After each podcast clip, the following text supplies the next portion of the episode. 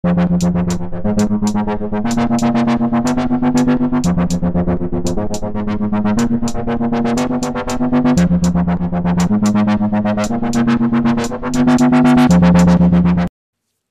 buenos días, tardes o noches. Yo soy Santiago Duque y les doy la bienvenida a Exploración Fílmica, un podcast de cine.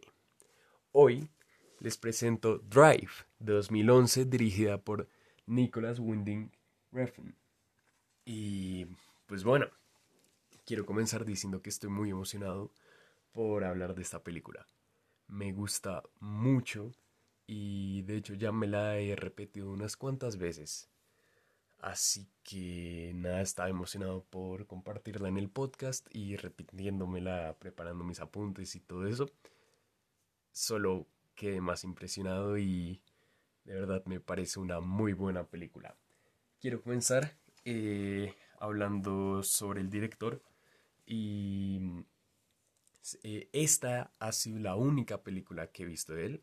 Eh, me gustaría ver las otras que tiene como Bronson o The Neon Demon. No sé qué he esperado si me he visto varias veces Drive pero hasta la serie que sacó hace unos años me llama mucho la atención, así que me pondré en esas y ojalá luego se los comparta en el podcast. Em, bueno, esta película es protagonizada por Ryan Gosling y mm, eh, voy a comenzar con la historia. La historia es sobre un misterioso stuntman de Hollywood que a, su, a la vez es un mecánico que en las noches actúa como un conductor de los escapes de los ladrones y, y ese tipo de movidas. Eh, el asunto, el problema, eh, sucede cuando se mete con los problemas que trae una de sus vecinas. Entonces, esa es la historia base. Eh, de verdad, les recomendaría mucho que vayan a ver la película porque estoy seguro que más de uno la va a pasar bien. Eh, ya hablaremos más de la acción y todo eso. Eh, puede que no sea lo que se esperen, pero en muy buen sentido. Así que, como ya dije en el anterior capítulo, puede haber spoilers, me centraré más en en, análisis y lo que me hizo pensar la película, pero de todas formas puede que cubramos unas partes sobre la trama, así que vayan ya, yo los espero acá, pueden usar el podcast. Eh, ¿Con qué comienzo? Con la historia. Eh, en la historia nos vemos desde el punto de vista del conductor. Así que esta historia transcurre en Los Ángeles, eh, Los Ángeles de noche, eh, mostrándonos un poco el lado criminal, el lado moderno. Y mm, es prácticamente el viaje del conductor atravesándose por los sentimientos que verá, con los que se encontrará, respecto a su vecina y mm, los problemas que esto conllevará. Eh, se me hace una historia sencilla, concisa, que de hecho el director maneja muy bien, aunque no tiene intereses por los carros o nunca había vivido en Los Ángeles hasta la producción de esta película. Esto se me hace completamente lo máximo porque demuestra que con pasión todo se logra. Y esa es la lección que me llevo de esta película. Se nota que el director le agregó su estilo, le impuso su manera de hacer las cosas, a pesar de que no sabía muchas temáticas y cosas alrededor de la historia, lo hizo a su forma y salió muy bien apoyada con eh, el guion que estaba basado en un relato.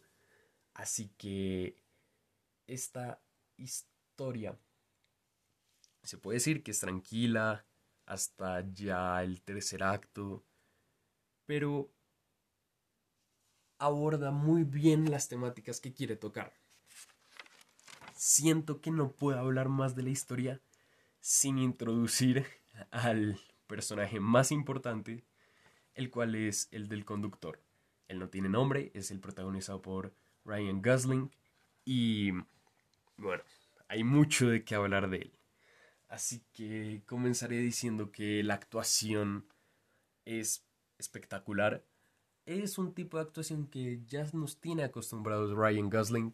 Eh, un personaje bastante callado, que no demuestra emociones hacia los demás personajes, pero en su actuación nos deja ver todo lo que está sintiendo el personaje.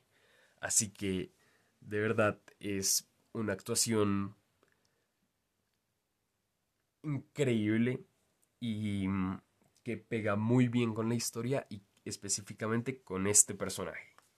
Entonces, nosotros vamos a estarlo acompañando.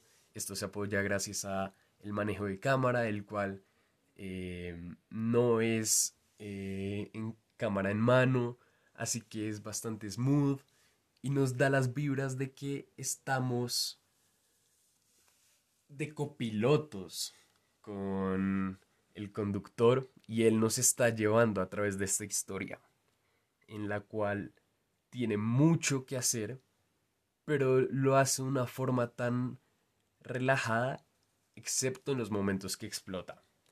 Em, ya les hablaré mejor de eso pero sí quería comenzar diciendo que eh, Ryan Gosling se lleva la película y mm, es de las mejores partes.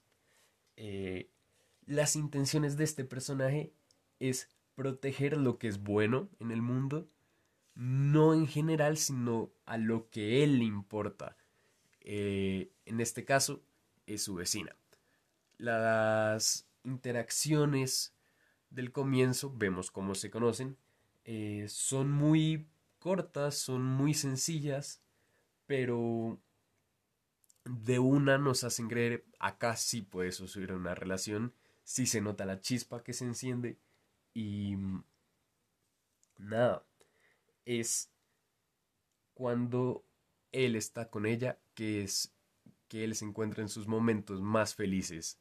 Se nota porque deja sacar una leve sonrisa que lo dice todo. Sencillamente lo dice todo. Em, y mm, además, él es bueno en una cosa y, y es excelente.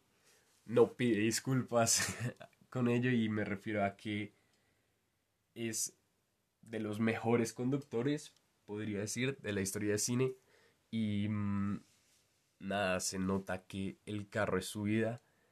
Cuando está en el carro es donde está más cómodo. Y algo que noté es que cuando camina, camina extraño. Eh, se nota que no se siente en su entorno. En cambio, cuando está sentado, manejando con la posición de sus manos en el volante, ahí es donde es él completamente. El director dijo, la película es sobre un conductor que escucha música pop en una noche de Los Ángeles. Ahora, pronto volveremos al conductor, hay mucho más que decir, pero quiero tocar también, yo creo que es mi segunda cosa favorita de la película, pero no por ello la hace menos, sino que es la música. Eh, nos muestran un tipo de pop alternativo, pero bastante retro y desde el primer momento te encapsula en el mood y en el sentimiento que quiere transmitir la película.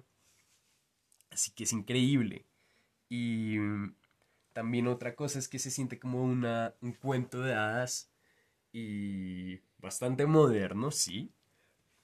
Pero sí da ese cierto misticismo y fantasía, oscura claramente, que um, la música apoya con sus sintetizadores o con la música licenciada para la película, eh, pasaré a um, analizar tres de las canciones, tres de mis canciones favoritas de, de la historia. Así vamos entendiendo un poco más los personajes, porque esto fue la mejor parte relacionada a la música y es que la, las canciones están muy acordes a lo que sienten los personajes y cómo están conectadas con ellos.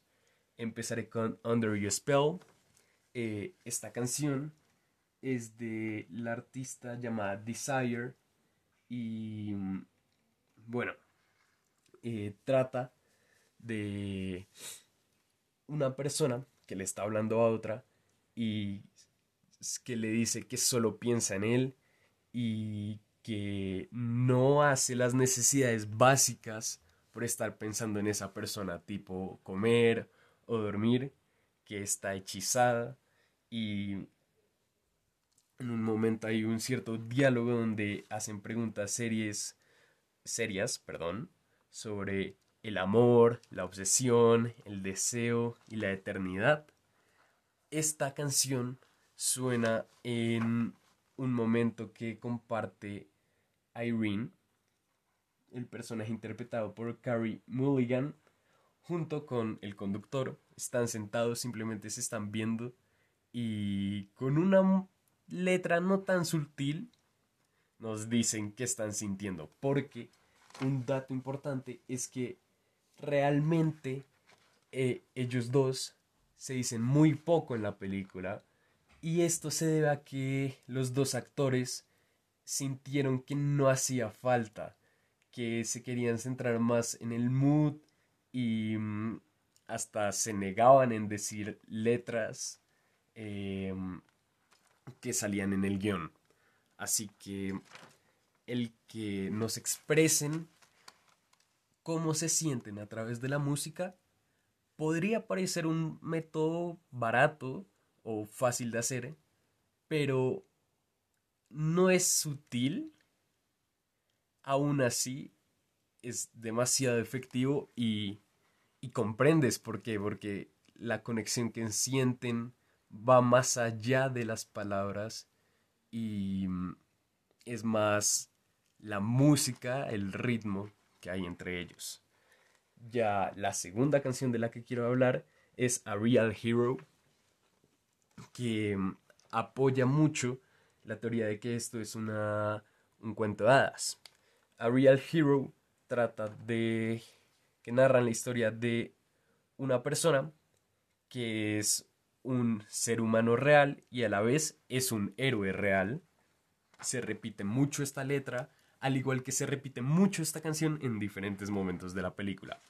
Aquí yo creo, esto ya es interpretación mía, que es el personaje del conductor intentando convencerse a él mismo que él es un héroe, que él está haciendo bien las cosas y mm, que matar a la gente mala eh, está bien porque ellos se lo merecen y él está tomando la justicia.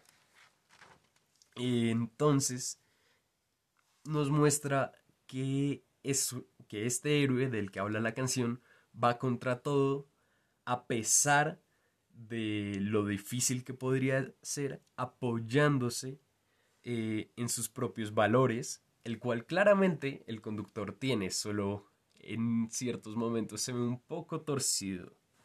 Eh, él salva a la gente de ahogarse y siento que eso puede ser como el conductor ve las cosas con Irene, porque resulta que Irene está casada, pero su esposo eh, al comienzo de la película se encuentra en la cárcel. En un momento la llaman, se nota en la expresión de la cara que la llamada no la hizo feliz, luego confiesa que era el abogado diciendo que su esposo ya pronto iba a salir. Entonces, eh, después, las cosas que suceden en la película pueden demostrar que realmente lo que está haciendo el conductor es salvarla de esa relación y mm, la está ayudando. Pero bueno, ahora vamos con mi canción favorita de la película, es Night Call, es con la que empieza y habla sobre que la persona hace una llamada nocturna en la cual le está hablando a otra persona y está siendo honesto y le va a confesar toda la oscuridad que siente. Luego esta persona le dice, en realidad no dice nada, solo dice que se habla de él y mm, el otro sigue insistiendo en la honestidad y en la oscuridad que hay dentro de él. Perfectamente va con el personaje y de una nos anuncian el tema sin haber conocido al conductor, pero conociéndolo completamente, ya que la escena del comienzo es una persecución calmada, sencilla. A esto me refería con que es una película de lo que no podrías esperar que es. Tú puedes llegar a la película pensando, ah, esto va a ser una película de acción, de persecución de carros, y no. De una, el conductor, con su manera de conducir, te demuestra que es inteligente, que no va a irse contra los carros de policía, que se lo va a tomar con calma, que va a pensar cada movimiento y que todo está planeado. Entonces se me hace muy cool y acompañada con esta música casi ochentera, pero de hoy en día, solo es perfecto. Entonces, eh, ya, volviendo al conductor, ya se dejó en claro que no habla mucho y que se expresa más con los sentimientos que se guarda a sí mismo. Y esto va en muy buena contraposición con el personaje Brian Cranston, el cual se llama Shannon y es el mecánico que contrató hace más de seis años más o menos al conductor. Eh, con él tienen su fachada de, de personas buenas, pero que también son contratados por ladrones para sus robos. Pero Shannon nos demuestra que es un buen tipo, que tuvo mala suerte, que es un bocón y eso lo ha llevado donde está en sus partes buenas y en sus partes malas. Pero a pesar de eso, sí tiene un honor y es una figura paterna para el personaje, el conductor. Prácticamente lo llama en cada rato como eh, Hey Kid. Entonces, eso es muy importante. Ahora, yéndonos a los aspectos técnicos, el diseño del, el diseño de producción y de vestuario también es espectacular. Va completamente con el estilo que quieren demostrar. Y side note, me encantaría tener la chaqueta que tiene el protagonista. Es increíble. Pero sí, solo tenía que decir eso. Entonces, ah, la cinematografía, más que todo con la fotografía, nos muestran un Los Ángeles real y oscuro, pero muy bien iluminado. Y las escenas en los carros son... No, es que no, no tengo palabras. De verdad, sientes el viaje y sientes la energía que te quieren demostrar porque los simples encuadres que ya hablaremos luego son espectaculares. Eh, ahora también quería decir que te da una vibra muy cool y, y contrastante porque lo que quieren demostrar es que a pesar de una ciudad brillante como lo puede ser Los Ángeles y Hollywood, tienen su oscuridad y sus momentos violentos, que esto se lleva progresivamente en la película. Ahora, volviendo con el conductor, quería destacar su tranquilidad en su templeza y en la forma de actuar. Porque es minucioso y eso apoya a la tensión que nos ayuda a sentir durante las escenas más dramáticas y en las escenas más de personaje y de peso y de sentimientos, a su vez nos dejan al borde del asiento porque no sabes qué va a ocurrir.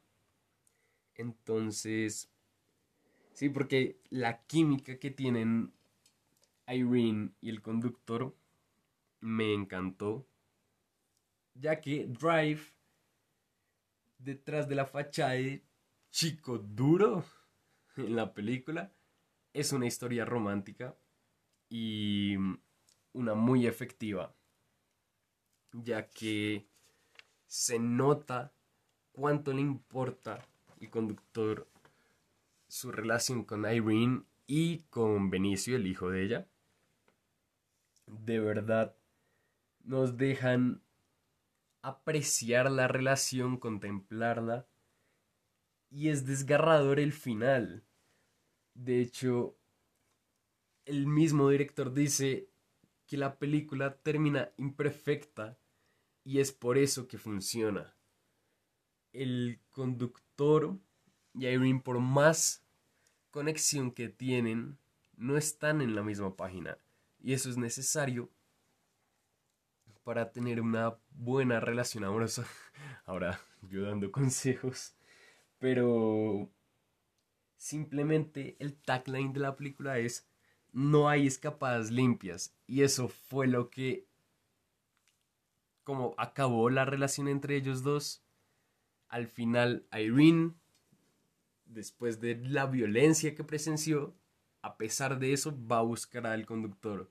Pero el conductor sabe que él no le quiere llevar eso a la vida de Irene, su explosividad y su momentos violentos, así que decide irse y mm, sí, solo es bastante desgarrador ese momento. Eh, ahora quiero comentar que mm, los encuadres, mis encuadres favoritos, y es que esta película hace varios énfasis en espejos, en manos y hay dos encuadres de los que quiero hablar sobre espejos y es uno muy sencillo. El conductor está manejando, simplemente lo vemos de atrás, es en el comienzo, pero vemos los ojos eh, por el espejo retrovisor. Es una solución bastante sencilla porque queremos ver lo que está haciendo el conductor, pero a pesar de eso queremos ver cómo reacciona. Y en una forma tan mínima de mostrarlo, muestran mucho. Me encantó esa solución que simplemente sentándote en un carro y buscando el mejor ángulo para grabarlo, llegas, pero es muy efectivo. La segunda es cuando están en el apartamento de Irene, el conductor está eh, charlando con ella y vemos cómo están grabando en primer plano a Irene, pero atrás de ella hay un espejo y en el espejo alcanzamos a ver perfectamente al conductor y cómo está hablando. Se me hace una economización del plano, pero bastante expresivo y que funciona muy bien. Ahora lo de las manos me parece muy interesante y quiero que esto se vuelva una discusión quisiera saber las opiniones, eh, tenemos Instagram o también nos podrían mandar un mensaje de audio por Anchor. Y es que algo que me quedó sonando fue que el personaje de mm, el mafioso que trabaja con con Shannon y el conductor no le da la mano a Shannon, en cambio sí se la da al conductor, pero el conductor le dice eh, tengo las manos sucias. Y el otro le dice, ¿acaso no las tenemos todos. Es un buen comentario que lanzar ahí, un buen comeback, pero luego toma más fuerza el mensaje de las manos cuando ya por el final, advertidos están, él le da la mano a Shannon y aprovecha y le corta el brazo, haciendo que se desangre y muera. ¿Acaso... ¿Qué? O sea, ¿por qué le da la mano al conductor en una forma tan... de tratarlo de tú a tú? En cambio, Shannon no, y a la hora de matarlo sí. Solo es un mensaje que quería dejar al aire y a ver qué opinan ustedes. Ahora, también quiero tratar la moralidad y las acciones del conductor. Él, hablando con la persona que mató a Shannon, le cuenta sobre el, eh, la historia de la rana y el escorpión. Recordemos que la chaqueta del conductor tiene un escorpión. Esta historia no, no la narran en la película, pero sí es de conocimiento popular y simplemente es que un escorpión y una rana hacen un trato para cruzar un río y cuando... Pero entonces la rana desconfía del escorpión y le dice es que tú me vas a picar apenas lleguemos. Y él le dice no, no, no te voy a picar. Entonces la rana confía, se lleva al escorpión en la espalda y cruzan el río, pero a mitad del río el escorpión pica la rana y ambos mueren ahogados.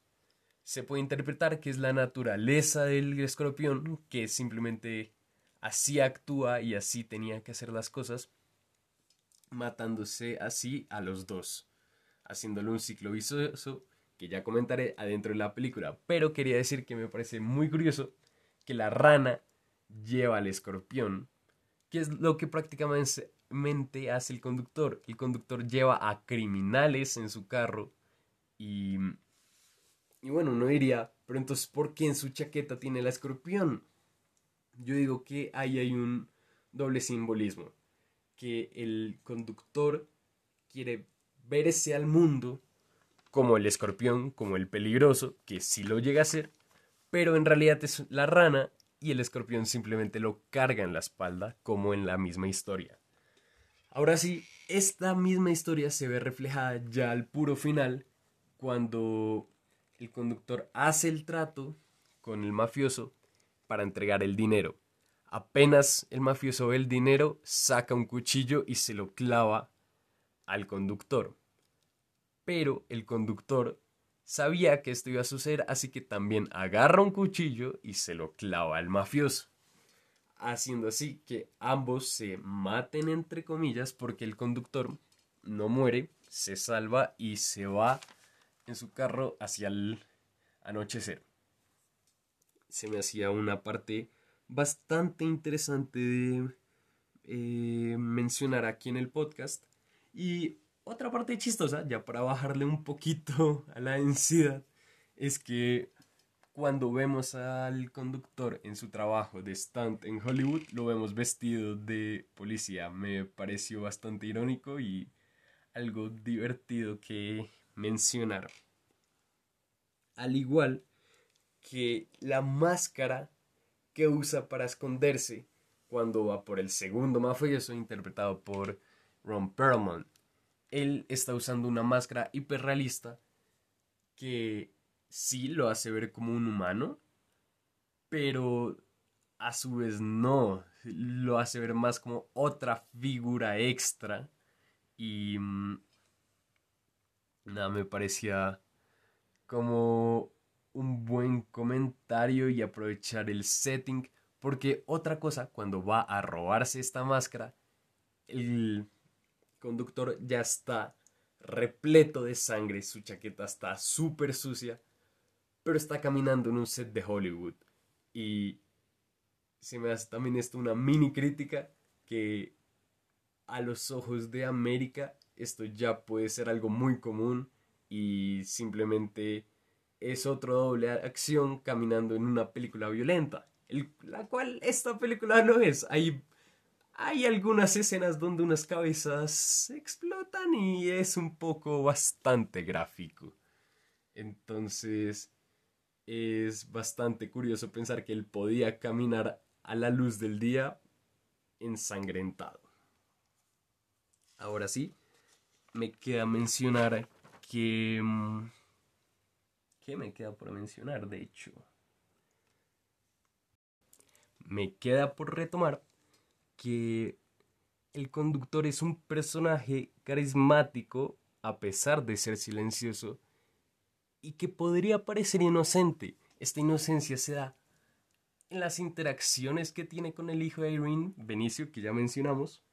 Y otra toma bastante interesante es que, bueno, el papá de Benicio es atacado por unos criminales que lo ayudaron en la cárcel. Bueno, no hace falta entrar en detalles, pero es bastante golpeado y sale bastante sangre. En ese momento se encontraba con Benicio y Benicio está asustado. El conductor pasa y mm, los ayuda a incorporarse y van al apartamento. Ya en el apartamento, Benicio está jugando con algo en la mano y en ese momento el conductor le dice que tienes ahí. Le muestra una bala y la toma es la mano del niño de, eh, pasándole la bala a Ryan Gosling, pero en el fondo hay una lámpara que crea una cierta aura alrededor de la bala. Solo se me hizo impresionante y el cómo hacer impactante una simple bala.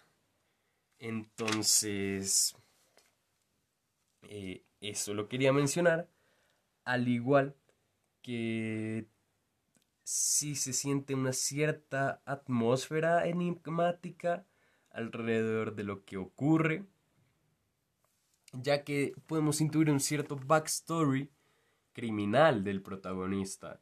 Y es que reacciona muy explosivo cuando encuentra al que amenazó a Benicio y a su papá Standard.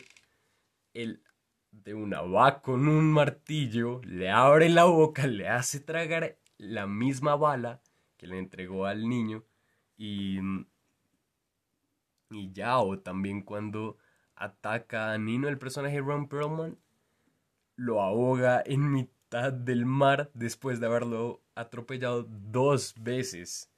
Y es que así reacciona el personaje y creo que la escena en la que más queda evidente es la escena del ascensor, a la cual quería llegar porque expone una vez más la grandeza que él mismo siente por verse como el héroe. La luz se pone tenue, se, todo se encapsula y en el ascensor besa por primera e única vez en la película al personaje de Irene. Luego de esto, todo vuelve al setting principal y le pega a uno de los asesinos a sueldos que venía a atacarlo. Lo que sucedió antes ciertas interpretaciones podría ser que no sucedió, que estuvo en la mente, que fue un sueño. Y yo tomo ese lado porque mm, lo anterior mencionado en el podcast. Lo que sí sucede y es bastante gráfico es como empieza a pisotear la cabeza del asesino y deja a Irene en shock. Porque solo le había mostrado el mínimo de su personalidad y de hecho la mejor parte de él. Entonces, pasando a esto en la película, la acción es brutal, no siento que haya una mejor forma de ponerlo y, y sí, es increíble. Ya, bueno, para finalizar, quiero decir que Drive es una gran película que maneja muy bien la espacialidad en sus entornos, en la forma de contar una historia sencilla y envolverte en ella y hacer que te importen los personajes y la relación que hay. Me encanta, seguiré volviendo a ella porque encuentro cosas muy curiosas que llaman mi atención y que quiero seguir estudiando y porque yo quiero hacer películas así y solo me encanta ver algo tan bien hecho. Así que esta fue mi opinión. Y ya, para finalizar este segundo capítulo, quiero introducir una nueva sección. Y no es una sección de recomendaciones, porque yo lo que suelo hacer es que recomiendo algo cuando sé que a la persona le puede gustar. Así que yo tengo que conocer a la persona, yo tengo que saber sus preferencias, saber qué le gusta. Así es como hago mis, mis recomendaciones, porque me parece una actividad muy bonita hacer y no la quiero hacer simplemente porque, ajá, sino que quiero no hacerle perder el tiempo a la persona y decirle como, hey, te recomiendo esto porque veo en ti algo de esta película o serie y quiero compartírtelo si no lo has visto. Así que lo que hablaré en esta sección no serán recomendaciones, sino simplemente cosas que vi durante la semana y, me gustaron mucho a mí. Me gustaron mucho a mí y así me conocerán un poco más. Y, y bueno, de todas formas, yo en mi subjetividad opino que es un buen material. Puede que haya gente que no le gusta, claramente. Pero se me hace que vale la pena mencionarlo. Así que sin más preámbulo, eh, de lo que hablaré esta semana es de WandaVision, la serie, la primera serie de Disney Plus sacada por Marvel. Esto no lo mencioné en el primer capítulo, pero creo que se iban a dar cuenta un, un tiempo después. Yo soy muy fanático del universo cinematográfico de Marvel. De hecho, mi película favorita es Iron Man y mm, desde 2008 lo sigo. Cada película que sacan me la he visto más de tres veces por lo menos. Y para ser de sinceros, estaba muy emocionado por ver WandaVision.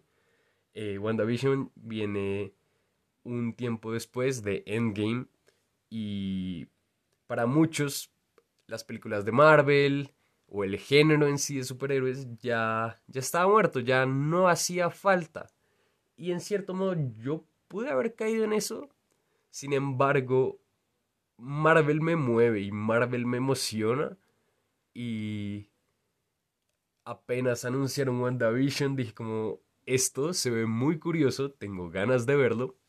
Me gustan mucho las sitcoms, eh, mi favorita es Brooklyn Nine-Nine, pero también me gusta lo vintage y mm, las recreaciones, además del cómic de The Visions, que puede ser una gran fuente de inspiración para esta serie, así que estaba muy emocionado y no podía esperar hasta el 15 de enero, cuando estrenaron los primeros dos capítulos que, wow, me gustaron muchísimo.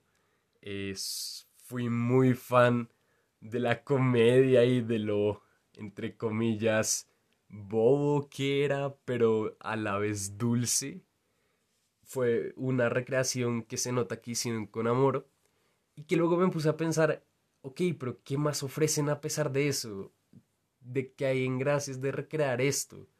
Todavía es muy fuerte, eh, muy anticipado juzgarlo. Tocará ver la serie, la temporada en su totalidad para saber si ofrecen algo más a pesar de ser una bonita referencia pero luego se me quitó el sentimiento porque es una historia que toma tiempo y que aprovecha el modo televisivo en el que se está lanzando. Y hacer un recorrido por las diferentes décadas de las sitcoms se me hace muy interesante también para hacer la primera serie de Marvel. Así que sí, me gustó mucho. Un problema que sí hallé, que no es personal porque como ya dije, me gustan mucho estas películas, fue que contándole la historia a mi madre, dije como, me gustaría que la viera, porque una de las fuentes eh, de inspiración es Bewitch, hechizada en Latinoamérica, creo que se llamaba, que era una serie de, de la época de mis padres que trataba de una bruja y, y, cuando se lo dije a mi mamá se emocionó, dijo, sí, me encantaba esa serie y como, ok, entonces WandaVision la podría ver con ella. Pero luego recordé el bagaje que trae y todo lo que significan las películas que vinieron antes para entender esta y jamás había visto el problema. Porque decía, no, pues las personas empiezan desde Iron Man y van hasta Far From Home y listo. Pero sí es bastante compromiso, por así decirlo, que yo lo disfruto y como pues se lo puedo resumir a mi familia. Pero ahí sí encontré un pero, porque la serie sí iba a los fans que ya tenía Marvel, que no son pocos. Pero sí me sentí un poco mal diciendo, ah, mi mamá podría disfrutar esto, pero claramente tendría que mostrarle unas cosas anteriormente y no creo que tenga tanto tiempo para hacerlo. Ya, por último, quería mencionar que me dieron muchas ganas de ver las sitcoms viejas de los años 50 y 60 y nada, estoy emocionado por hacerlo. Eh, creo que esos fueron mis pensamientos. Ya quiero que sea el siguiente viernes. Tal vez en el siguiente capítulo pueda hablarles de el otro capítulo de WandaVision y de otra cosa que vea durante la semana. Ya veremos, siento que el podcast ya está tomando un poquito más de forma, así que les agradezco que hayan llegado hasta acá. Este capítulo se lo quiero dedicar a mi abuelita, te quiero mucho tita, y bueno, creo que ya me quedé sin más que decir. Adiós.